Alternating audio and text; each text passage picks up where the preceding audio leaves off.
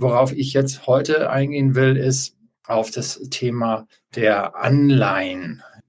Ich habe äh, in, in äh, letzte Woche hatte ich ein Wall äh, Online-Interview und äh, die Woche davor auch noch was anderes, auch ein anderes. Das äh, kommt, glaube ich, morgen raus mit Citywire. Und ähm, es ist ein Thema, was immer wieder aufkommt, nämlich das, sind Anleihen jetzt wieder interessant geworden oder nicht? Und so wie einige von Ihnen das über Jahre bei mir gehört haben, wo ich auch oft diese Grafik tatsächlich von JP Morgan eingeblendet habe und darauf hingewiesen habe, wie unattraktiv Anleihen sind. Also das habe ich letztendlich fast den gesamten Zeitraum, den Sie hier die Grafik vor sich haben, nämlich seit 2014 gemacht, darauf hinzuweisen, wie unattraktiv meines Erachtens Anleihen sind. Ähm, man sieht hier nämlich in der blauen Fläche der Anteil der globalen Staatsanleihen, die unter ein Prozent rentieren und graue Fläche sind, ist der Anteil der Anleihen äh, im Staatsanleihenbereich, also verschiedene Länder und Laufzeiten, die sogar nominell negativ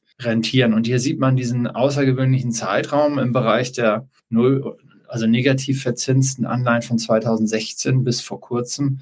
Und im Bereich der blauen Anleihen dieses, sagen wir, rund 50, 60 Prozent Niveau, auch tatsächlich fast über die ganze Zeit dieser Grafik von 2014 bis 2020 und dann diese Explosion äh, des Anteils der unter 1% rentierenden Anlagen, der bis auf 90 Prozent hochging. Ja, und auf diese Schizophrenie habe ich dann 2020 auch oft hingewiesen und das ja auch dokumentiert durch den Abverkauf unserer Anleihenposition, weil es fundamental betrachtet natürlich ein ganz grober Unfug ist, wenn Staatsanleihen, die ja, genau. Der Tom Vogel stellt ja eine Frage, super. Wir kriegen das leider mit Zeitverzug rein. Das ist tatsächlich nominell, also nicht real. Diese Grafik für Realrenditen habe ich nicht mitgebracht. Die ist heute natürlich noch schlimmer als ähm, vor zwei, drei Jahren, weil wir so hohe Inflation haben. Nee, das hier sind tatsächlich nominelle Verzinsungen. Und da haben wir zwei Jahre hinter uns, wo fast 90, 80, 90 Prozent der globalen Staatsanleihen unter einem Prozent rentierten. Naja, 2020 ist es so gewesen, diese gigantischen Corona-Maßnahmen sind verabschiedet worden. Äh, die Staaten haben sich massiv mehr verschuldet, äh, haben wirtschaftlich starke Einschnitte in Kauf genommen und einer der Punkte, den ein, der, was einen Fundamentalinvestor daran äh, massiv irritiert, ist, dass ähm, Anleihen ja immer Kredite sind und die Bewertung der Anleihen erfolgt letztendlich über die Bonitätsbeurteilung.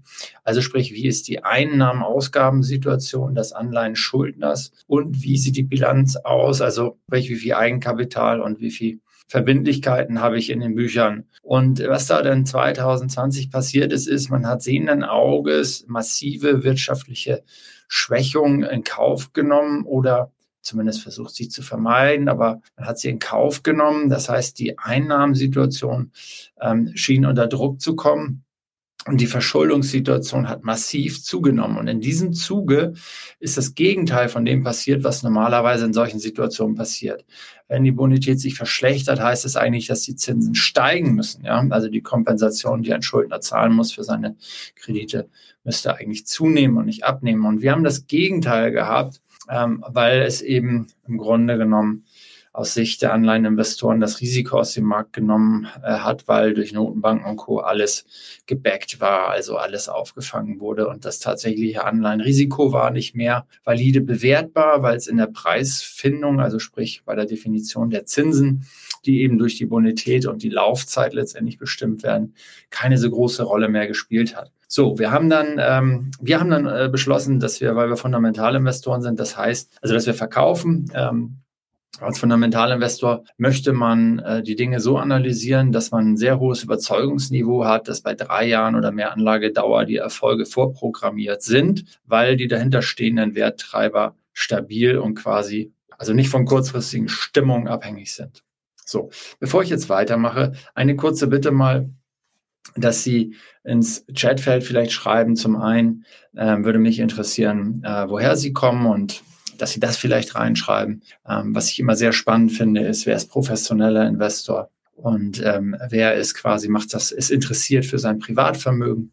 Und äh, wenn Sie Fragen mitgebracht haben oder Themenvorschläge, wenn Sie die auch mal ins Chatfeld schreiben. Da wir hier einen Zeitverzug ähm, zwischen äh, dem, was ich jetzt gerade rede und dem, dass Sie es hören und sehen, von 40 Sekunden haben, Ähm, Wäre es sehr, sehr, nett, wenn Sie es jetzt gleich machen, dann kann ich mal gleich schauen, ähm, was Sie mitgebracht haben und was wir uns gemeinsam äh, vielleicht noch zu Gemüte führen und ob ich was dazu sagen kann. Und speziell im Bereich der Anleihen ähm, ist es so, dass indirekt in Deutschland ja ein extrem großer Anteil des Geldes in Anleihen investiert ist über kapitalbindende Lebens- und Rentenversicherungen ähm, und in kurzlaufenden Festzinspapieren ist auch eine Menge Geld geparkt. Also die Anlageklasse an sich also die Anlagekategorie Anleihen ist, äh, spielt eine wichtige Rolle, auch wenn viele das nicht, sich nicht so vor Augen halten, weil die wenigsten sich eigentlich in den letzten Jahren noch direkt Anleihen ins Depot gepackt haben, sondern wenn, dann ist es über Fonds abgewickelt worden. Das war früher deutlich anders. Also müssen wir nicht mal zehn Jahre zurückgehen. Da war das noch eine Domäne der Privatbanken vor allem äh, äh, in deren Wealth Management und Private Banking, dass sie den Kunden einzelne Anleihen ins Depot gepackt haben, um sich über die Zinscoupons auch abzugrenzen. Und das Anleihengeschäft ist über Jahre jetzt immer mehr über Fonds äh, oder eben derivativ wie über kapitalbildende Lebens- und Rentenversicherung abgedeckt worden. Gleichwohl ist die Anlagekategorie extrem wichtig und inzwischen auch wieder interessant geworden und somit ein Blick wert. Deswegen äh, habe ich es heute auch aufgegriffen. Wir haben 2020 verkauft und auf, auf die massiven Risiken auch hingewiesen, weil jetzt nehmen wir mal wirklich an, man hat äh, das Glück gehabt und hatte äh, diese Anleihen, diese Staatsanleihen im Portfolio, die noch ein Prozent Zins gebracht haben. Das äh, Risiko der Zinsentwicklung auf äh, den Kurs der Anleihe verhält sich ja so, dass man im Grunde genommen wenn, die, wenn der Zins bei einer 10-Jahres-Anleihe um ein Prozent steigt, gibt die, das Bestandspapier, was man hat, ungefähr um 10 Prozent nach. Aus der ganz einfachen Logik, äh, weil man das gleiche Ergebnis erreichen würde mit einem neuen Papier, was dann ja über die 10 Jahre Laufzeit ein Prozent mehr brächte. Und das wird dann eingepreist in einen Kursabschlag, der gegenwärtig quasi diese Zinsmehreinnahmen schon vorwegnimmt. Und für den Bestand also das furchtbare Jahr überhaupt in 2022 jetzt, weil jetzt ist das passiert, wovon wir immer gesprochen haben, nämlich dass die Zinsen sich erhöhen und diese Kursentwicklung voll durchschlagen. Und warum war das so uninteressant vor zwei Jahren? Ja, wenn ich ein Prozent über zehn Jahre Zinseinnahmen habe, und ich habe ein Prozent Zinsveränderung am Markt, dann habe ich mit dem Kursverlust meine ganzen potenziellen Erträge von zehn Jahren verloren. Ja? Also ein Prozent Zinserhöhung sorgt für zehn Prozent Kursrückgang und damit habe ich zehnmal ein Prozent Zinscoupon in die Tonne getreten. Und äh, nun kommt das Besondere, wenn die Zinsen jetzt beispielsweise auf vier oder fünf Prozent äh, liegen. Ja, ich habe also bei einem zehn Jahres, bei einer zehn Jahresanleihe 40 Prozent Zinserträge oder sogar 50 Prozent Zinserträge. Nehmen wir mal die 50 Prozent, weil das gibt es im Moment an vielen Stellen.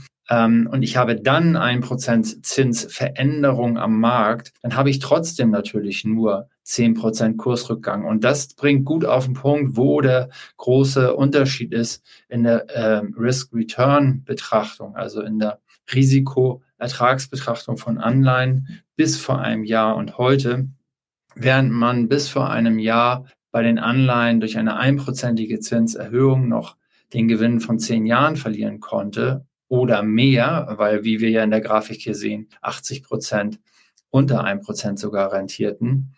Das, es ist jetzt so, dass man im Anleihenbereich wirklich auskömmliche Erträge erzielt äh, also wirklich auch bei Hochbonitätsanleihen vier, fünf Prozent in den Portfolien der Fondsmanager zu finden sind. In dem Moment, wo ich in den Bereich Emerging Market Anleihen gehe oder Nachranganleihen, dazu habe ich an anderer Stelle berichtet und auch gepostet, also zum Beispiel Finanzdienstleister, Nachranganleihen, also von großen Banken und großen Versicherungen, rentieren im Moment zwischen acht und zehn Prozent. Ähm, dann ist es so, dass ich in dem Sektor, äh, kleiner Disclaimer eingeschoben, keine konkrete Anlageberatung. Die gibt es im 1 zu 1 mit großer Freude.